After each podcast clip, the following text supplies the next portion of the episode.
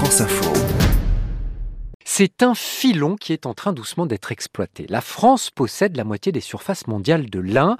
Aujourd'hui, cette matière première part essentiellement en Chine et en Inde, mais trois filatures ont été relancées récemment pour faire du tissu à nouveau sur le territoire français.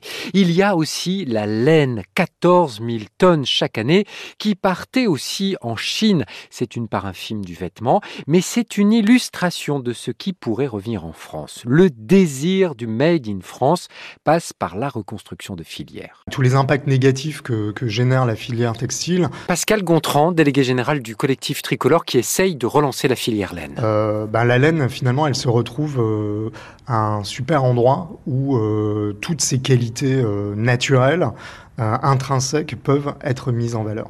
Simplement, ben, ça fait un siècle et demi qu'on a arrêté d'utiliser les laines locales euh, au profit de laines d'importation euh, euh, en provenance de l'hémisphère sud. Il faut retrouver les savoir-faire de transformation.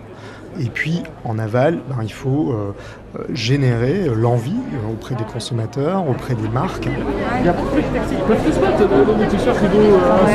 Le vêtement tricolore a le vent en poupe. La réaction à la fast fashion passe par le circuit court et par les matières premières moins polluantes comme le coton bio. Une jeune génération d'entrepreneurs a senti venir la demande. Elle a enflé cette demande avec le confinement et le Covid. Elle a donné naissance à des marques et à des fabricants français de tissus qui ont su trouver les bonnes filières d'approvisionnement. Il y a 7-8 ans maintenant, à l'époque où Arnaud Montebourg a mis son maillot rayé. Laurent Malter dirige l'entreprise Malter à Moreuil qui fabrique aujourd'hui un tissu bio éco-responsable. Il y avait une demande du marché qui a été révélée par Montebourg entre autres, mais enfin qui était là de toute façon qui était une demande de sens, de, made in France pour le made in local. Euh, les gens commencent à trouver absurde d'acheter des produits loin. Enfin, ça, date de ce moment-là.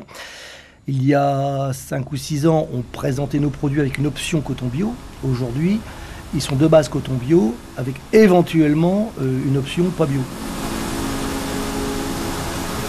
Nous, notre segment de marché, c'est les jeunes qui, sentent venir la tendance et qui veulent euh, s'inscrire dans cette démarche. Parmi ce, faisceau de, jeunes entrepreneurs, il y en a des, comme partout, enfin, il y a les excellents qui font des scores euh, de start-up. Nos deux principaux clients faisaient zéro avec eux, ils n'existaient pas il y a 4 ans. Grosse laine, bonne coupe, ce manteau, il est là pour vous réchauffer avec classe et pour un moment.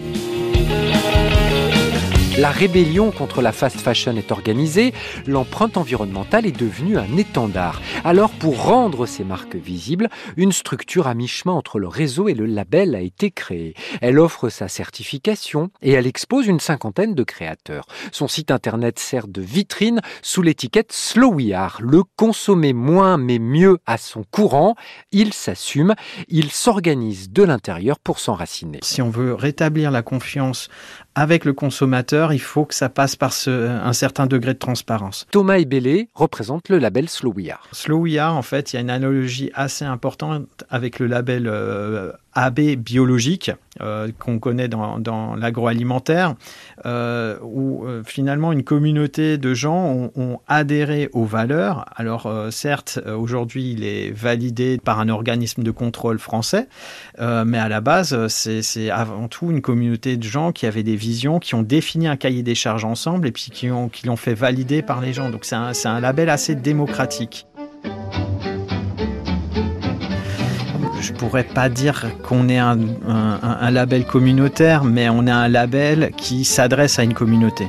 Mais la filière tricolore a un prix. Le jean circuit court, c'est presque 120 euros.